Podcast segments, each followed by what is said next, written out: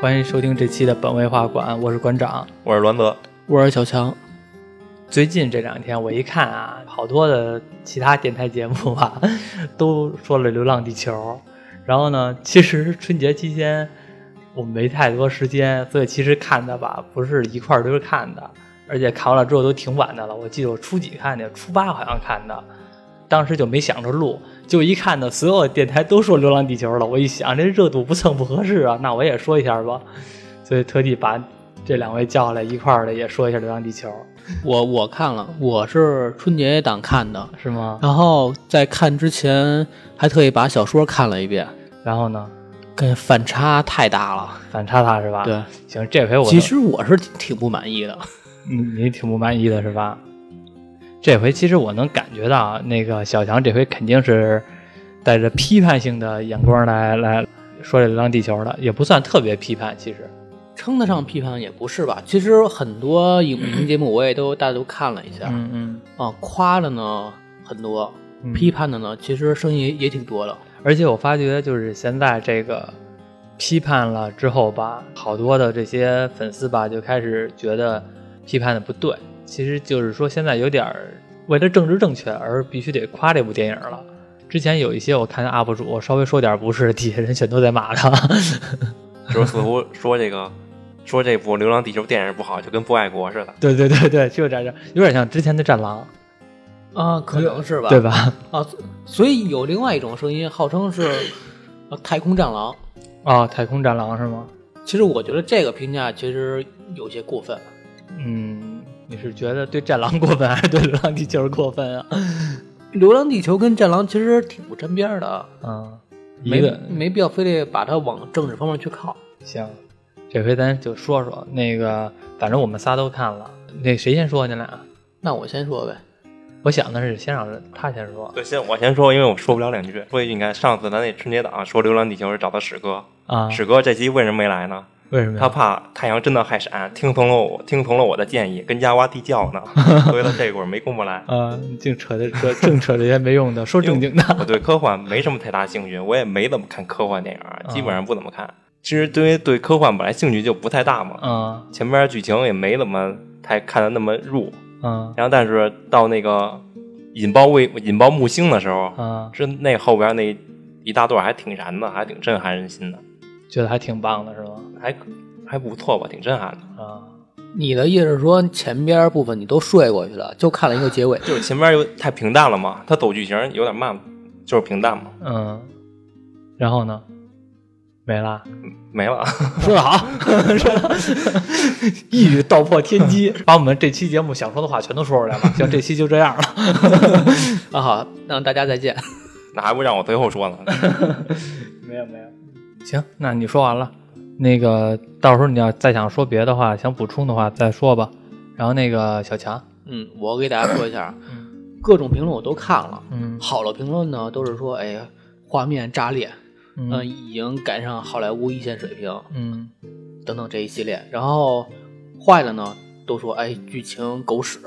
嗯嗯、还有很多说，呃，明明是想看一个硬核内容，结果怎么给我看这么一东西？嗯所以我的总结呢，其实问题是在于它不该起《流浪地球》这名字，那该叫什么呀？因为你既然用《流浪地球》了，那你是不是就应该跟小说沾边儿，用小说里边的事儿去讲？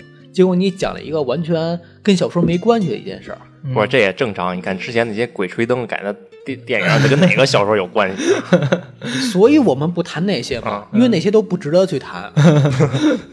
啊反正其实你还你还是想看那些原著里边的那些比较精彩的镜头。就比如说还有另外宁浩的《疯狂外星人》，嗯，说是他是借用的是乡村老师对，那个小说嗯，但为什么他不起乡村教师对乡村教师？乡村老师是是鬼片儿，是恐怖片儿。 所以为什么他要用一个疯狂外星人呢？就是因为这个原因嘛。嗯他开始是想讲小说里的内容，但后来发现讲两句发现讲不了，嗯。那我只能起另外的一个名字。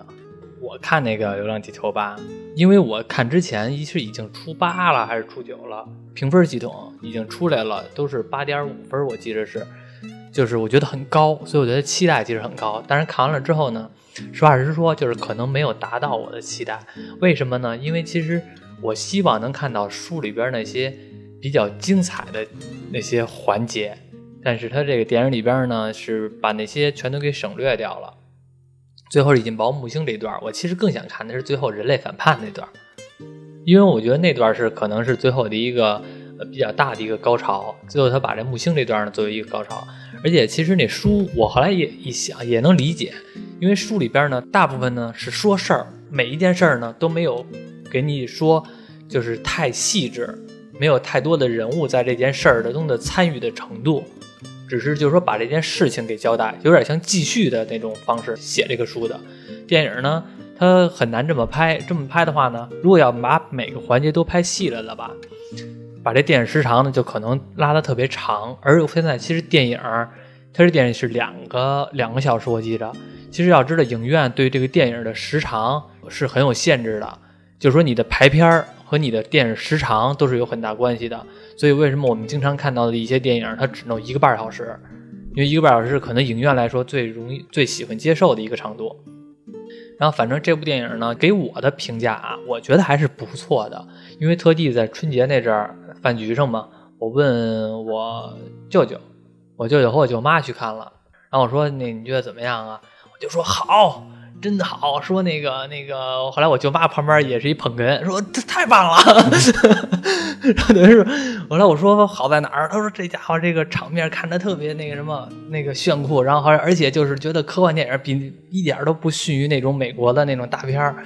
后来其实我一想，这个特效其实确实也不错，也达到我的期望水平了，而且咱们中国也很少有这种电影，所以我对它呢还是挺挺不错的一个评价。我觉得在我心目中啊。我觉得它的评分应该是能七分到七点五，我觉得是我心目中的一评分。然后呢，我最受不了的是有一些别的，就是类似于我们这种的，然后那个一直在喷这部电影。 我后来听了一下，就有那些影评或者说那些文章写的，我觉得就是一帮杠精，一个人是单杠，俩人在一块儿就是双杠，三个人就他妈杠上开花了， 就一直在杠着。哎呦喂，我听得真难受。其实我也挺为这电影抱不平的。说实话啊，我做这个节没看电影之前做那些春节档，我没想到它能拍的能拍成这样，我没想到它能排在第一，而且我也没想到它票房能这么高，而且我也没有想到它拍的比我想象的效果要好。但是这些都是超过我的预期的，但是它剧情来说确实是没达到我想看的那些点的。你不满意，不就是他电影里没讲小说中那些揭露人性那方面吗？有这原因，因为我比较喜欢，就是说有这么一个原著，而且原著呢也有有很多的忠实粉丝。我希望拍出来的搬运到电影的荧幕中的吧，是遵循原著来走，或者说大部分是遵循原著来走。有的东西可能你不太好用电影画面来展示的话，你可以适当的修改。但是我还是比较喜欢按照原著来走的这种概念，因为我觉得只有原著的作者通过这些书是他最好的想象力，而且我比较讨厌现在国内的编剧吧，都是所有人都觉得自个儿是大厉害，然后那个别人的东西就不行，文人相轻嘛，啊这原著这个写这样不好改，看我给你编一个比他更牛逼的，结果后来发现，那个原著党呢都在喷，又说哎，这帮原著党不懂得欣赏， 这种呢我还是比较不喜欢的。嗯其实脱离小说呢，我觉得光看电影的剧情的话，硬伤实在太多了。嗯，你说，就比如说，大家都一直在喷嘛，说，哎，这个为什么非要架着地球跑这件事儿？嗯，虽然小说里边给了，但是电影没给。对，很重要一个原因，说白了，现在全球五十多亿人，其实大家应该都是非转党。如果你不给一个完美的解释的话，这个很难说得通。嗯但还有一点，他既然是想蹭《流浪地球》这个 IP，但是你不讲《流浪地球》里边的任何事儿，你去讲木星的事儿，说白了，脱离了地球，你驾驶着宇宙飞船也能跟也能撞木星啊，所以很没有必要去驾驶着地球跑。而且里边的所有故事，没有任何能跟驾驶地球这件事儿相关的。嗯你说的太尖锐了 对，你说太空站，我想起了，他不那镜头经常切那空间站吗？啊！那个镜头一切公园站一声嗷、一声，我以为霸天虎要出来了。而且再说它里面的画面，虽然很，这画面确实是中国电影史上目前来说可能算是最好了吧，嗯但是它画面抄袭的确实太严重了，嗯就包括刚一出场的时候，嗯那种赛博朋克的那种感觉就来了，嗯从地下到地面，嗯，然后画风转了之后，那个时候我也有点想不通，嗯既然全都是冰川了，然后当时地球已经离太阳那么远了，怎么还会有那么强的光？嗯其实很多问题，嗯，这点我不认同，为什么呢？他不是说抄袭吗？这点我抄袭这点我不认同，抄袭什么了？你这不是不是抄袭什么的事儿，我不认同是什么呢？因为你想啊，地球它就那样，宇宙它就那样，太阳它就那样，木星它就那样，然后那个构图呢，你想啊这几样元素已经固定了，你再怎么码，就跟码积木似的，也就码成这样了。你要比如说像《星际星际穿越》里边的五维空间，为什么没人抄袭啊？因为大家都没见过，所以它弄成什么样都不是抄袭，都是一个创新。但是它这个东西呢，已经给你局限到这儿了，所以也就这样了。 对 啊，哎，那我说几点，嗯你说这个大家都能驾着地球跑了，为什么在地下城的时候，我们还要穿着那么丑的校服在那儿上课？我很不理解。那这有什么不能理解的呀？你得这么想，咱们以前就是这身校服，你看现在还不还这身校服？这是我们中华民族的传统，啊你这什么意思呀？你是一直担心我们节目不被封是吗？只要是让我一点活下来的勇气都没有，为什么过了好几十年，怎么还穿那样的校服，然后还是上那样的课，还讲那样的课本儿？我很不理解。不过其实你说这个有点扯别的了。其实我小时候觉得咱们的校服挺丑的，我不知道为什么越长大越看吧，感觉咱们的校服其实还是挺好看的，就是那种就是那种格格的那种蓝白的那种的。我后来一想，审美降低了，不是审美讲究，有可能是看习惯了，就觉得初中生吧穿这种的校服吧，还是挺有那种青春的感觉的。你像那种什么日本的那种校服，或者什么欧美欧洲的那种校服吧，看了之后还觉得挺好看的。不是挺好看的，觉得挺没劲的。你看咱们现在的校服，虽然就是也是长裤子、长袖，但是呢，好多的初中生那个会把这校服吧稍微的会稍微的宽松一点啊，或者是系下来系成系在腰上啊。我觉得还有那种青春的感觉了，可能我喜欢这种青春的。 你喜欢，你喜欢 什么口音啊？校服控，对，可能是，可能是， 那也不能是这个校服控，就跟那是朝阳环卫控。嗯再说画面里边其他还有什么硬伤啊？嗯就比如说啊，小说里边他讲了，这个当地球远离太阳的时候，嗯看那个太阳，就好像一个小球一样，嗯地面是一种昏暗的，因为太阳光越来越远了嘛。嗯但是它这个明显到地面上之后特别的亮，嗯而且各种冰山，还有一些建筑物。嗯其实我很不理解它的设定，说是陈子昂那个角色是九零后还是零零后？你说吴孟达吗？对，吴孟达那角色，啊，你说是陈子昂，我都不知道是谁， 你说吴孟达就行了。对，九零后，所以他放了海草海草嘛。啊，他是一个九零后。啊，那他在影片中的角色的年龄应该是多大？那我哪六知十道啊六十多吗？那不叫韩子昂吗？啊，对啊对，韩对子对，韩子，那是六十多或七十多吗？我也不知道。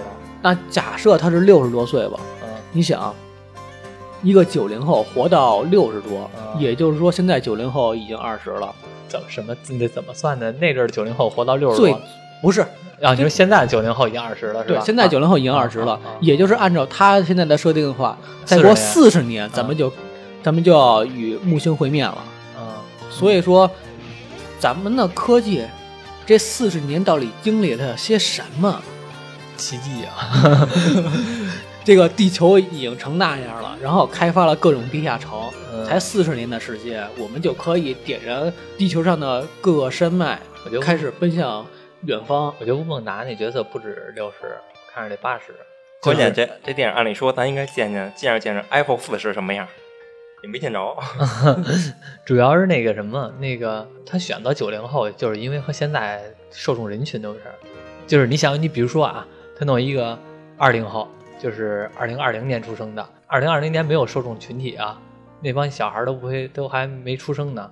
但是你要说这人九零后，那其实九零后的观众，或者说咱们八零后，或者说那个零零后的，就有一代入感。哦，这个是我哥那个年龄，哦，这个是我的年龄，以后就是以后我就是这样，他是还是有代入群体的感觉的，所以我对剧情剧本方面这个硬伤很看不惯。是很硬核的。小强是很硬核的，因为特这别都是虚构的嘛，你没有经历过，万一咱几十年后经历了，没准还真就那样。嗯 但是你说你几十年以后经历了，你还穿着那样的校服，然后穿着那样的宇航服，嗯竟然还端着那样的机关枪，嗯那是那叫什么？那个那个我也不知道那叫什么枪，我就军事类，就不就那个大转轮吗？嘟啊，对，我觉得再怎么样的话，地球都已能飞离太阳了，你这会儿你不跟用个激光炮什么的吗？而且就这帮运送伙食的人啊，你到路面上你随便截辆车就能运，哦你们早干嘛来的？我我我也不喜欢运送火车这一段儿，我觉得运送火车这段儿是我觉得不是特别好的，尤其是我看的最后那段儿，就是那个女的兵女嘛，战士把他把那火车给打了。对我就看这儿我特别来气，对啊，我我不明白了，你们费那么大劲，对你们还人工还拉他，对最后最后最后一说这东西没用了，你就非得给弄报废了吗？啊，对啊，我也觉得是，我觉得有毛病，这女的这明显就是那什么。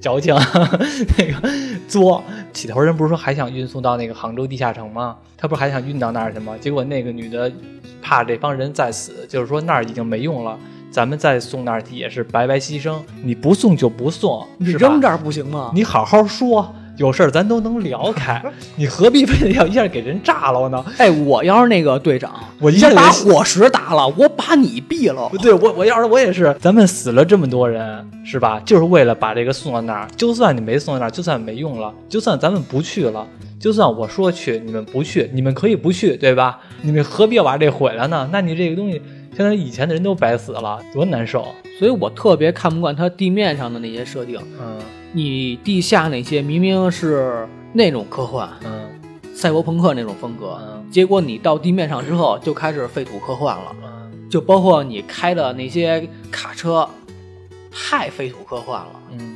那么老旧。有点像那个你什么正常使个方向盘不行吗？你觉得球好拿呀？ 我觉得也是， 对很有道理。反正说穿了就是你们嫌嫌科技发展的太慢了呗。也不是，也不能这么说。他说这点没错，方向盘 这球确实是，我拿那球的时候，我也感觉是这球得多难操控啊，还就能按那理说么都自看动自动驾驶了，应该啊。现在都有自动驾驶了，那阵儿还没有呢，对，然后有点像那个疯狂的麦克斯。 啊，对，疯狂麦克斯他那种设定你能理解，因为嗯他的它科技设肯定没有现在啊对，高。它设计的就是废土嘛。然后包括它里边的，大家很很容易想想起那句“亲人两行泪”那个台词儿，我就不明白为什么只要是一打火，那个汽车就要报那个词儿，多少年了没，有倒车请注意这种词儿我都听不 着了。嗯，这个东西不是你那网你上得解释过，说那吴京早年酒驾被那个交警抓过，啊，就老给他说这句词，所以他可能为了提醒别的观众吧。哦哦，是这个原因是吗？这嗯反正这个是这倒无所谓，网因友为说的，不知那道真这的个这无所谓，你想，啊咱们现在开车，这你要不系安全带，还嘚儿嘚儿嘚儿老响呢。但是他从来没跟你说说不系安全带，亲人两行泪。 他再重复这句话，嗯那我就疯了。我只要一挂倒档，就跟我说说倒车请注意，倒车请注意，嗯我肯定疯。嗯，不过这个台词儿也火了，最近在网上多火呀。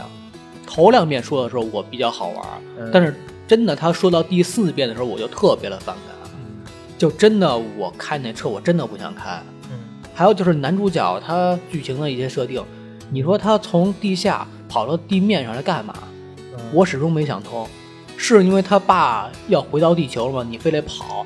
我不明白了，你开着车你往哪 儿跑？结果还被交警抓了。我觉得他这电电影儿里边儿地球发动机给弄出来确实挺好的，就是我觉得看那个效果吧，和我想象的效果其实是非常接近的，几乎一样的地球发动机的这个效果。而且到最后的时候，就点燃木星段，说实话，甭管是说你说有硬伤还是怎么样的，我觉得还是确实还是挺燃的，只不过可能是那个叫韩朵朵最后说那段话吧，让我觉得有点出戏。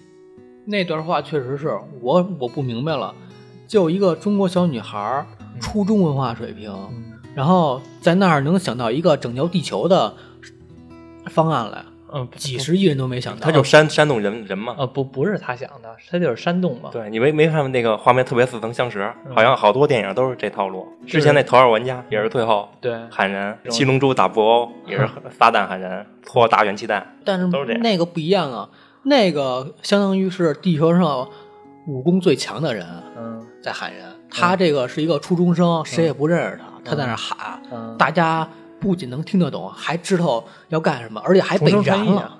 真情流露嘛。一小姑娘真情流露，跟你求救，你不去，反正是那个最后一段还是挺让我出戏的，比较尬的。我评七点五，其实有一部分减分就是减在演员头上了。呃看小强给评多少分啊？对你评多少分啊？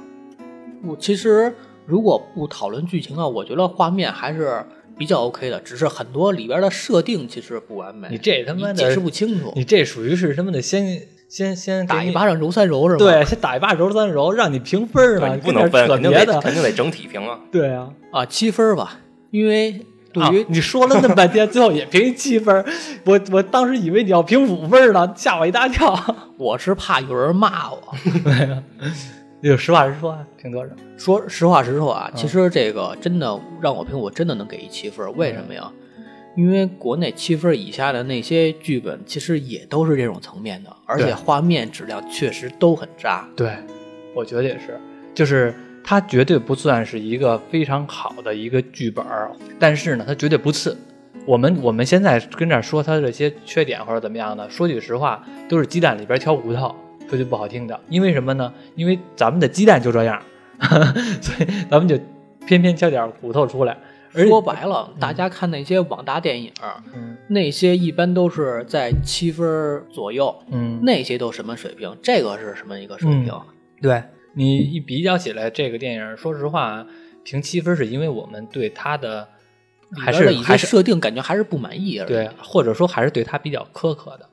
对我们更希望它能拍出一个更具有一个影史维度的一个嗯里程碑式的一个电影。其实它里程碑的目的已经达到了。嗯，对，一定达到了。这个电影，这个电影现在我看一下啊，看一下实时票房它是多少。我们录录节目的时候是话说回来，这个电影四十三亿了，啊突破三亿了，这部电影超《战狼》，我觉得问题不大了。啊，绝对没问题。对，因为因为我因为《战狼》当时上映了多久啊？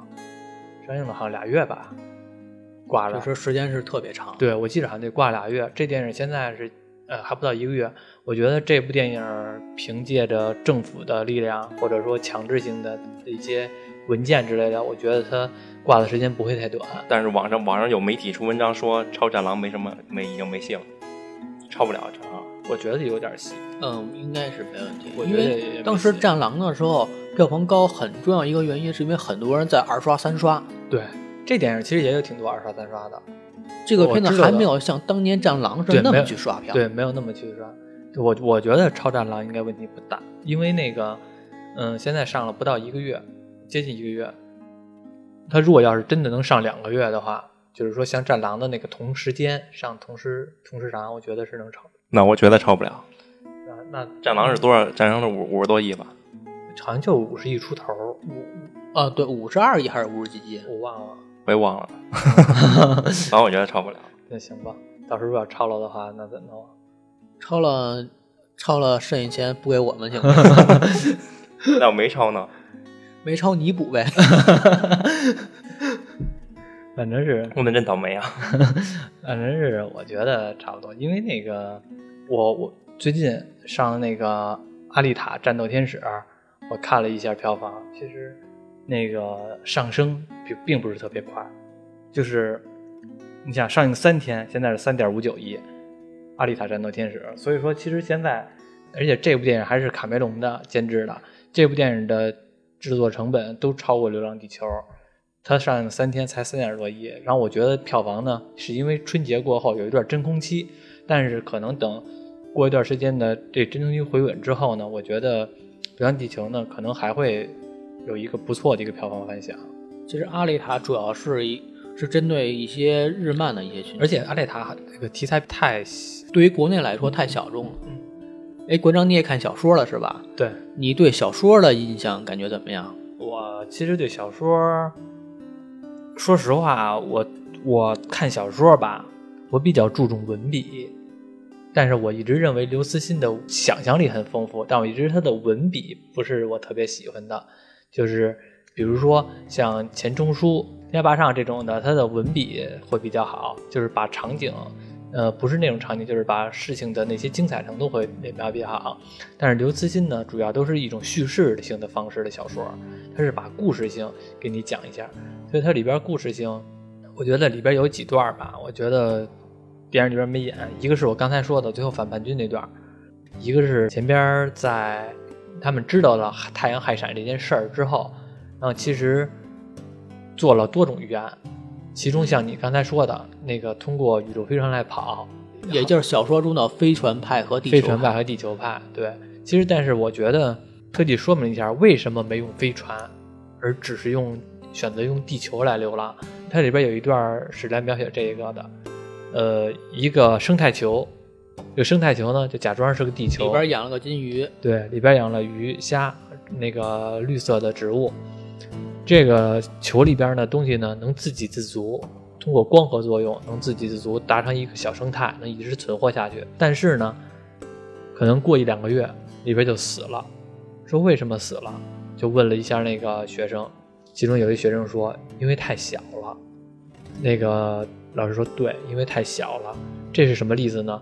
如果我们要是飞船逃跑的话，就相当于这个是生态球，我们可能短时间之内能存长下来，但是没离开了地球这个大环境、宏观的环境来说，我们可能就达不到能自给自足、永远的这个生生不息的一个状态了。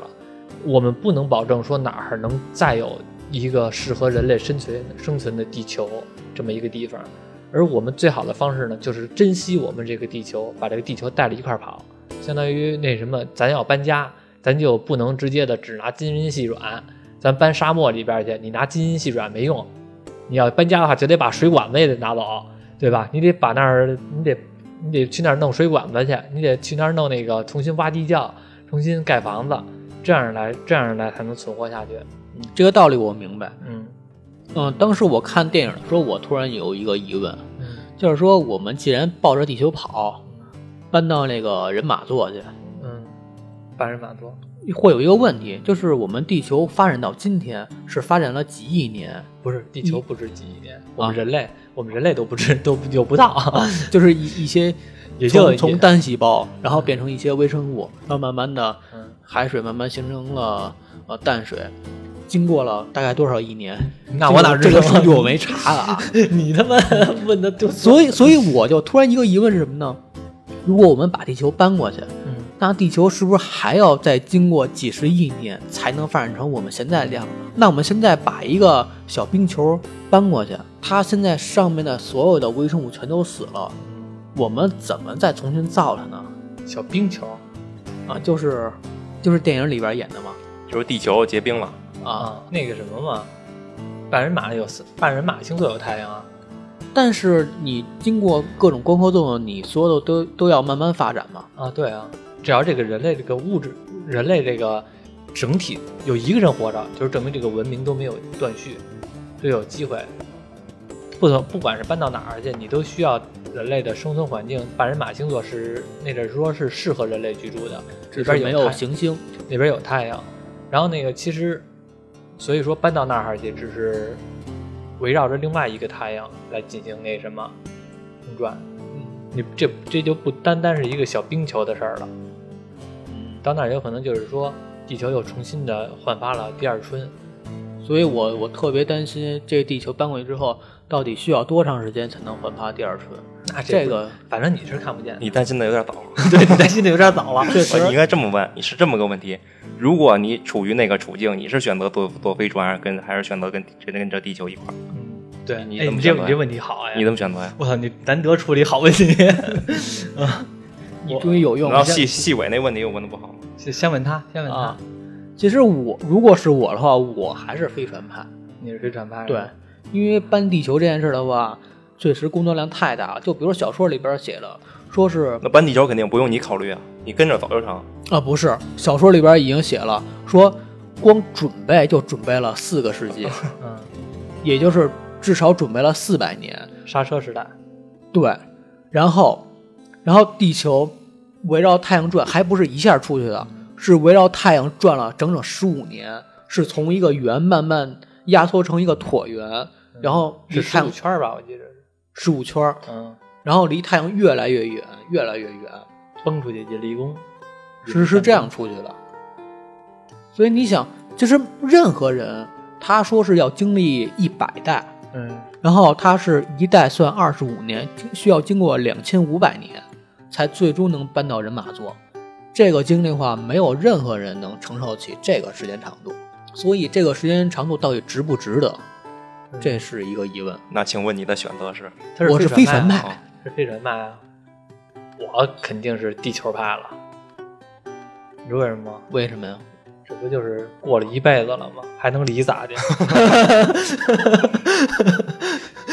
你想，你你，我觉得我我我要是我的话，要是坐飞船的宇宙中，我觉得更更不安全。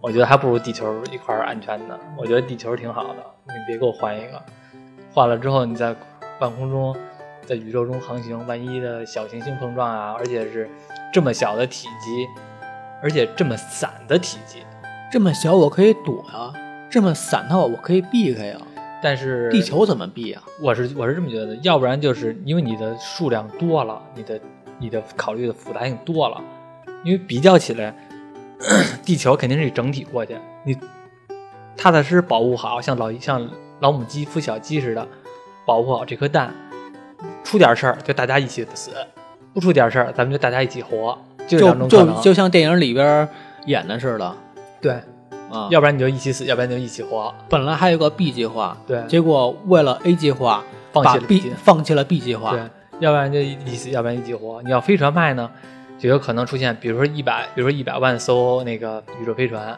有可能哎，今天航行两天，哎，那那个三三十五号棒炸了，那为什么炸了啊？那边没油了， 然后说那边又炸了，那边炸了。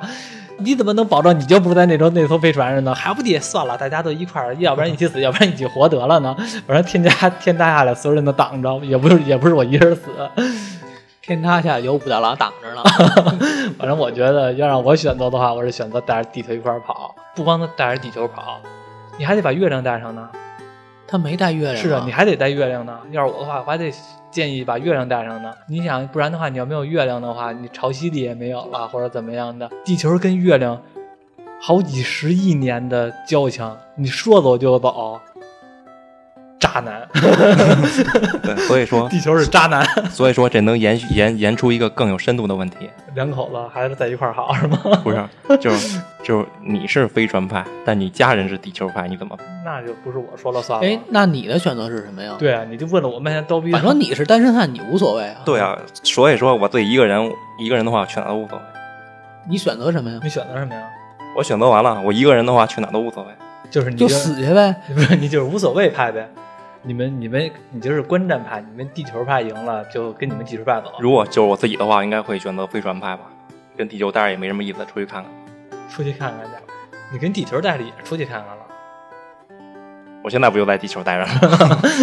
其实我特别欣赏小说一点是什么呀？它就像一个目录，只是大概给我讲了一下对，有这点几十年会发生什么。像对，我特别喜欢小说里边写的什么呢？写的是当这个地球离太阳近的时候，嗯这个地球的状态是什么样的？当地球离太阳远的时候嗯是什么状态？嗯比如说离太阳近的时候，万物复苏，嗯趁着短暂的光阴，大家全都植物疯上狂嗯来了。植物疯狂的生长。嗯但是人类呢，因为害怕太阳的爆炸、嗯开闪，嗯所以每次离太阳近的时候，人们都非常的担心害怕。嗯当地球离太阳远的时候呢，人们感觉是终于又一次逃离了，又一次存活下来。嗯地球的状态呢是一片冰河，嗯我们可以划着冰车从上海到纽约，嗯，这多浪漫一件事儿啊！中途还能遇到女朋友，好冷。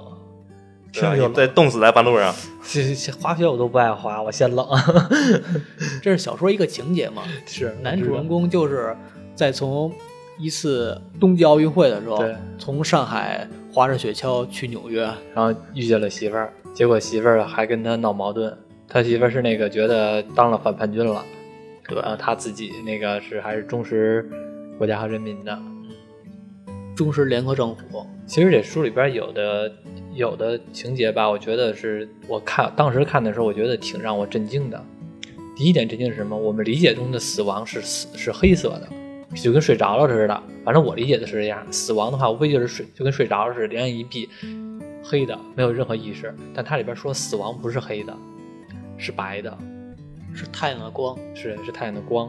反正我没死过，不知道究竟是黑的是白的。而且那个里边还有一段挺逗的，就是这个到那阵儿的时候，所有的宗教啊或者伦理啊全都变了，很有意思。他那段写的说，呃，大家每天上的课程都是数理化，呃，像一些艺术类的课程呢，就少的可怜了。，对没用了。像一些宗觉得教呢，就直接死掉了。对，没用了。这种就牵扯到一个像我们经常说的什么盛世古董，乱世金嘛，对吧？其实只有在盛世的时候，这种艺术类、文化类才能做到一个昌盛。一饿全都全都饿的跟三孙子似的，谁还能想象呢？哎，我觉得毕加索这画画的真棒， 我这话能吃吗？对，谁都想不到了。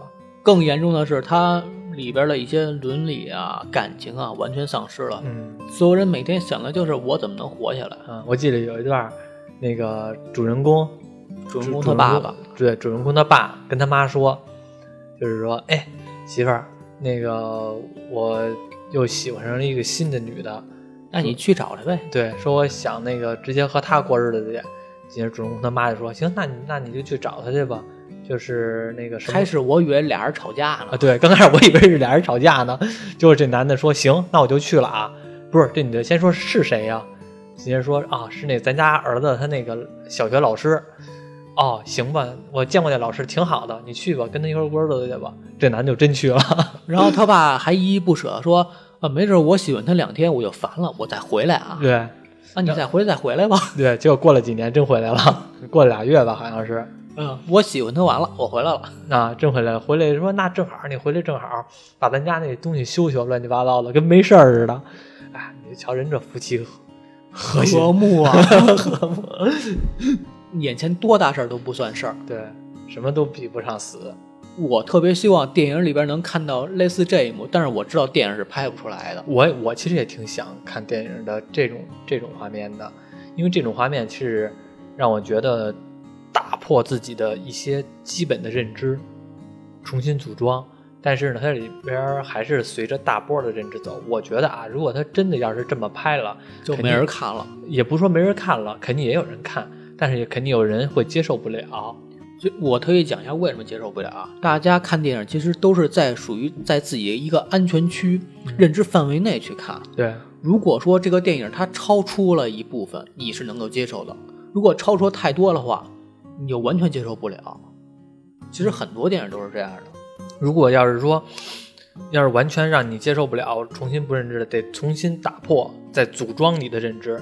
但是组装你的认知的话，是需要很长时间的，不可能。这就为什么郭德纲说相声老拿于谦儿举例子。郭德纲是怎说来了啊？因为那个呃，于谦儿是在我旁边儿，我说他，你们知道，这就是他就是。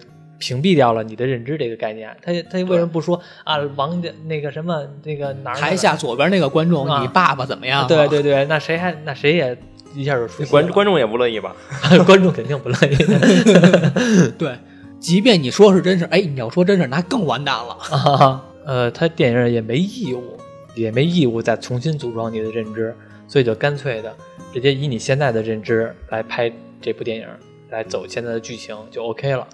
所以这就是回到一开始的话题，为什么那个叫什么子昂来着？韩子啊昂，对，韩子昂为什么他是设定在一个九零后，就是这个原因。他播《海草海草》的时候，哎，大家能产生共鸣。嗯他看到冰封的城市的时候，嗯也能够产生共鸣。嗯这个人其实代表了就是我们现在的自己，嗯在看未来。嗯如果真的说过了四个世纪，让地球人看到木星，你对上面的角色、对他们的感情，你是完全不知道的。你怎么去看电影？电影里面所有东西跟你没有任何关系。哎，对了，你说这个电影就是好多人拿那个呃《星际穿越来》来说事儿，就是《星际穿越》，我特地的我看了一下《星际穿越》的评分啊，是九点二还是九点四来了，我忘了，反正九点多分儿。你觉得怎么样啊？星际穿越当然是好啊，因为嗯你和《流浪地球》比，啊，那肯定不是在一个层次的。哪个好啊？但是诺兰的《星际穿越》好了啊，毕竟是诺兰导的嘛。你看看，这就是那什么，和我的看法不一样。啊哦，我以为这就是专业。没有，啊 这和我看法不一样。啊那那你问问我，你没看过《星际穿越》，我知道， 还问你？嗯其实我觉得啊，呃，如果把两个电影连起来看的话，我觉得《星际穿越》更像是它的一个前传。其实让我说啊，我不认为《星际穿越》能达到九点二的高分儿，我也不认为，如果这俩要是同时摆在这儿，呃，我可能会觉得《星际穿越》会好一点点，但是也我相信它的票房会更好。也就是一点点，真的，我觉得《星际穿越》也就是一点点，因为到我从头看到尾，《星际穿越》我不知道是不是它太硬核了，还是怎么样，其实它真的很硬核。是很硬核，但是我真的不太喜欢《星际穿越》的叙事的方式，而且到最后的那个五维空间，五维空间只是一堆的画面来回在那儿拼凑。当然，我也没想象出来真正的五维空间什么样，因为咱们还毕竟还是属于受局限的。对，但是所以我特别想问你，如果你是导演的话，一个五维空间你怎么在一个二维的荧幕上展现？我跟你说啊，我为什么不喜欢呢？因为我就是觉得，我要是想像五维空间，也就和它差不多的水平，所以我就不喜欢了。因为我觉得我自认为我的水平不高，我想象的，他想象的理论上来说是比我想象的要好很多的，但是他想象的和我想象的，就是很很接近，或者说也就这样了。我想象的也就这样，所以我认为它不好。其实我说一下为什么你觉得不好，很重要一个原因是因为你观影的习惯嗯，你已经看习惯了那种，呃，无脑了，不能算无脑吧，就是类类似漫威这好像是那种，他这什么意思呀、都 diss 你啊！ 不是我我我没这意 思啊。其实很多电影它就是处于给你制造一个安全区，嗯让你不用太多的去思考这个，嗯太思考这些东西，所以它就是会制造一种相对无脑的东西。我又听见无聊无无脑俩字儿。我这没有任何贬义词。其实好莱坞大部分的剧本，尤其是这种大投入的电影，它越是这种无脑无脑片，就比如说漫威的一些电影。嗯，它真的是这样的，它剧本层面就是为了降低你的认知度。如果超出你的认知度的话，你会觉得这片子我很难懂，我其实受看众啊懂群就会了越来越少。我其实看懂了，但是我只是觉得片儿节奏太慢了，太冗长了。我我再说一下它节奏问题，它节奏是慢，但是为什么很多人说《流浪地球》不够硬核？但我告诉你，如果拍成硬核是什么水平？拍成硬核就是《星际穿越》这种水平。嗯，眼前出现一个黑洞，它必须要给你讲黑洞为什么是这样的。出现一个画面，它要有一堆的台词去给你解释这个理论是什么，是这个问题，对所以会慢。所以你这么想的话，《星际穿越》讲了什么？其实就是一个亲情关系，爸爸想念女儿，女儿长大了，爸爸还回不回不去看你。嗯那《流浪地球》呢？《流浪地球》很多人说说爸啊爸是儿子的事儿， 就是很多人弟弟说《流浪地球》它不算科幻片儿，它属于灾难片儿。如果你要这么看的话，那《星际穿越》不算科幻片儿，它属于亲情片儿。对对对，你说这个我要给你鼓鼓掌，就是有的人就这么说，所以科幻片儿它只是一个大类而已。对这个大类它里面怎么解释有很多。对那你说当年演的《后天》，《后天》算科幻片儿呢，还是算灾难片儿呢？对啊，这分界线究竟在哪儿呢？他不可以都算吗？标签全贴上了。可以啊，可以啊，这样没很问题。多电影就是这样的嘛。你可以都贴上，但是你不能说这个就算这个不算那个，人家自己就都贴上了，我这又算这个又算那个，你非得告诉人家你这不算那个，你这就算这个， 为什么杠我 精为什么我一开始说我说《流浪地球》它应该换个名字？叫什么呀？为你得想一名儿，对你给他们想一个那我哪有这文化水平啊？那你这应该是叫木星什么什么什么，木星什么木呀星木星撞地球，你这地球撞木星。 俩菜逼，我为什么这么说呢？ 因为刘慈欣的小说其实是很硬核的，但是电影呢，它不硬核，那应该算什么？应该算软科幻。 嗯，这个词儿对吧用得好，对它，它其实是属于软科幻，一个是另外是一个嗯硬科幻。软科幻它就是里边很多东西，我只是做一个大概设定，我没必要，我必须里面所有东西都符合物理原理。 我突然又想一新名字， 什么应该叫做《疯狂的木星》， 把宁浩疯狂系列也给蹭了，跟着疯狂流、疯狂外星人一块全儿都。有毛病，人家他妈有《流浪地球》这 IP 不蹭，非得蹭别的 IP。就是因为他电影里边对地球这件事儿，他并没有讲太多的东西，所以我特别喜欢小说里边嘛，啊，地球离太阳近的时候状态是什么样的，地球离太阳远的时候是什么样的，离太阳远的时候看太阳只是一个小球，嗯地面上也没有什么光照，嗯，然后人类离太阳近的时候马上出来看太阳，离太阳远的时候马上回到地下，嗯，去蜗居。刘慈欣刘慈欣他自己说他还是很乐观的，他的作品还是很乐观的。我不知道他是诚心是这么说的呢，还是他真是自个儿觉得自己挺乐观的。因为你那是说哪个乐观？刘刘慈欣的自我评价呀，他对写哪的嗯对哪个？对对自己小说，还是说对这部电影？就是就是他的刘慈欣自己的小说，每部小说的结局都是很乐观的。他说自己说是，就因为《三体》的结尾，他自认为也是挺乐观的。但很多人说他这人实在太冷酷了，呃是啊，就是呃所有的一说死，头那两直接地球死一半人，对啊经常是这样。对啊，头两天那个呃，《流浪地球》上映之前，高晓松采过采访过刘慈欣，就聊这个《流浪地球》。高晓松的理解是，刘慈欣是是是很悲观的，觉得人类是很渺小的，渺小的。但是刘慈欣说不是，我的真实思路是人类是很厉害的，文明程度是很高的，而且是那个对《三体》也好，《流浪地球》也好，这些书的结尾呢，都是一个很乐观的一个结尾，因为呢，他们都是最后都生存下来了。但是我看他的书的时候，我不知道刘慈欣怎么觉得真自的己是悲观啊。对，我不知道刘慈欣怎么觉得自己是乐观的，我看的时候也觉得悲观的。地球都毁灭了，然后而且人类都正都死一片死一片的人，而且人类还比较蠢，那个《三体》也比较蠢。人家《流浪地球》里边到最后的时候，人类大部分渔民也是比较蠢，还把那些科学家全都给冻死了。我觉得怎么看都是悲观的，刘慈欣说这是乐观的。我觉得可能他一些小说里边写了吧，就比如说《三体》来说，这个人类跟那么厉害的三体斗，嗯最终没让三体灭掉，而且是先把三体干掉了。嗯，相对来说，一个光脚的不怕穿鞋的，确实是做到这一步了。这可能是他的一个乐观点吧。嗯嗯、其实刚提到《星际穿越》呢，我还想起另外的一部动画片儿来说还有动画片儿啊，什么对，动画片还有动画片儿什么《瓦力》那个动画片儿看过吗？机器人瓦力吗？对，嗯，看那我个其实就是我们这派啊，飞船派。人类因为地球不能生存了，搬到飞船上去，嗯在宇宙中漂流，嗯，然后时不时呢派出一个意外的机器人回地球去采集一下标本，看看有适不适合人类再返回生存。所以这也是我们地球派想的嘛。太阳要害闪，那我们先造着飞船先躲开，发现太阳没事儿，那我们如果真的没事儿，我们再回来，嗯有进有退多好。嗯所以还是飞船派好嘛。也是，嗯你先是地球派了，啊对，但是你说的好像也也对，但是假如说要是真的害闪了呢，那飞船派可能就是局限性更小了。真的害闪了我们地。球那我也得开回来，不就一样吗？ 地球你可轻易开不回来，这个工你都程能量开实走在，太也大没准 能了。开回来，嗨，一块儿吧，大家都一块儿跑吧，别那什么这了。算得上世界末日吗？呃，算啊，这要不是世界 末日，那什么是啊？ 这可比大洪水可厉害多了。那我想起，哎，看过《樱桃小丸子》吗？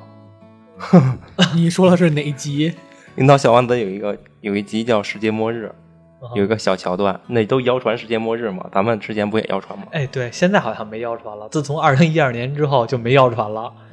我记得九八年的时候就谣传，哎，应该是九七年，九七年我太怎么空十字架，我忘了是几，反我忘了是九七还是九八了。我只记得那时候上小学就开始说，九八年好像还是九七年的几号几月几号，就是世界末日了。对，好像有好几次世界末日。对然后九八年完了之后，我记得好像就是二零一二年。对，一二年最邪乎，一人 最邪乎了，一人我有同事那天都请假了， 戴维请假也能躲过世界末日吗？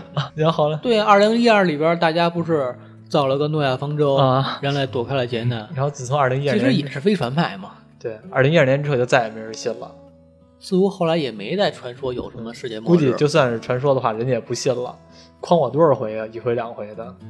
热茶小子呢？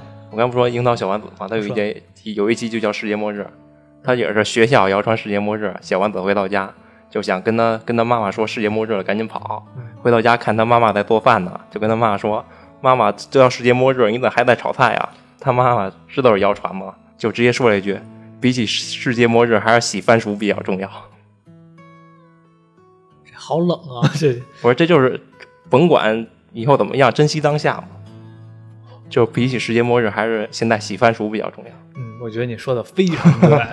特别有哲理，真的我我我我都不知道该怎么辩驳了。我听完了之后，感觉脑袋就像人家打通了一样， 瞬间的达到了你的高光时刻。 我我我又被激了一下。嗯什么呀？其实他说这个吧，我还真的有点认同。你说，无论是地球派还是飞船派也好，上帝要你死，而且拉着人家那么多刚人，说完《流浪地球》那阵儿没有宗教，没有宗教，你还跟这儿扯上帝， 反正老天爷让你死，老天爷也没有，咱就是老天爷，那你说是谁让我死的呢？就是老太阳、老爷儿。 啊，按北京话说，老爷儿让我死，我反抗不了，我也没必要反抗，那我不如活在当下，嗯，是吧？你是这意思吧？活在当下。把每一天都过好，对啊，这个有点太扯了，我觉得那有什么扯的呀？ 太鸡汤了，什么玩意儿啊？就是谣传嘛，不信这个谣传，嗯就教育小丸子嘛，不要听信。我觉得，即便是有这个世界末日这真事儿的话，你真的以为你自己这点家底儿，你能坐得上诺亚方舟，跟着地球流浪的时候，你不会当炮灰？感觉类似的电影有很多，其实几乎都是飞船派，真的没有能看到一个地球派这样的一个电影。其实到最后的时候，他也选择了飞船派了，电脑也选择了飞船派了，那叫莫什么？莫 斯，对，莫斯也选择了飞船派了，因为地球已经开始放弃了嘛，所以其实就是保留人类的人类的受精卵和那个种子，就是选择飞船逃离保存火种了。其实最后那段儿，我觉得书里边写的不是这电影里边演的挺好的，就但最 后是很重要一个原因就是，吴京这个杠精拿着拿一瓶酒把人家摄像头给菜了。啊，我就不明白了，把摄像头菜了，人家怎么就怂了呢？那那是那是摄像头啊，啊我以为那是个摄像头啊那是我以为那是莫斯的中枢大脑 呢。不是不是不 是，其实，其实对那个结尾我就特别的不喜欢，为什么呢？相对来说，《星际穿越》也有类似的一个选择，嗯，就是你要么选择地球，你要么选择再造人类，然后男女主角就分开了，女主角去选择再造人类，男主角会想方回到地球，最终他进入五维空间，解救了人类。其实都是这样的。你吴京，你作为一个航天员，你难道你不知道你自己的责任是什么吗？你本来是要执行 B 计划的，当 A 计划不行的时候，你为什么不去执行 B 计划，而且还要用 B 计划的全部资源投入 A 计划？这个我觉得可以理解。虽然莫斯跟他说了，哎我觉得儿子在在地球上面有很大原因。星际穿越的时候，他女儿也在地球啊，他还是选他选择是自己只身回到女儿身边，哪怕一起死呢，他这也都认。嗯但是吴京这个是要拖着全战队的人一起去投靠 A 计划，而且所有人都跟他说了 A 计划不成功。嗯，确实，最后电影的结尾是成功了 呀。地球被木星给崩飞了。嗯，我想知道，崩飞这一下它崩哪儿去了？它是否偏离离了离了之前的轨道？最后人家交代了，人家照样流浪了，接着往那边流浪了，这不我是一个美好的大结局吗？你说那个它的设定啊，崩那一下，要崩劲儿大了呢，把地球崩没一半儿。那这个无巧不成书，就是这么寸，就是这么合适。哎，所以 这就是设定上的一那就是拼了些，没那种没有办法，只能这样了。嗯，哎，怎样怎样了？就所以搏一在下那种情况下的话，作为一个优秀的宇航员，吴京你应该选择 B 计划，延续人类的火种。可别让他当宇航员。他要是在那船上的话，咱都得死，一个都活不了，没憋好屁！我告诉你吧，你这还我大家一我块儿只是死在讨电影里边的一些剧本的硬伤嘛。是知嗯道。我觉得那里边顺序有点错了，你说哪儿顺序错了吗？嗯，他在里边最后把这个流浪地球的这个计划给你全盘托出，最他后之的前没说吗？前边我一直没说，前篇我记得没说，他是最后才把这个《流浪地球》这计划给分解。《流浪地球》是五个计划：第一个刹车时代，第二个前流浪时代，第三个后流浪时代，第四个，然后那个是进入版本马星座新太阳时代。它是后，它是最后那段儿。然后这个计划持续两千五百年，有一百代人来，由一百代人来完成。它是最后说的这段儿，我觉得顺序有点乱，因为像我们看过原著的可能知道这个事情，但是它前边没有交代的话呢，就是造成了像你说的这个为什么非得要带着地球跑或者怎么样的这这些这些原因，它是应该前面交代可能会好一点。我我是这么觉得的。最后那个结果我还真忘了，我记着他最后一个，嗯、有一些文字吧，讲的是，呃，最后地球还要再死一半的人怎么样怎么样的，才经历了最后进入到人马座什么。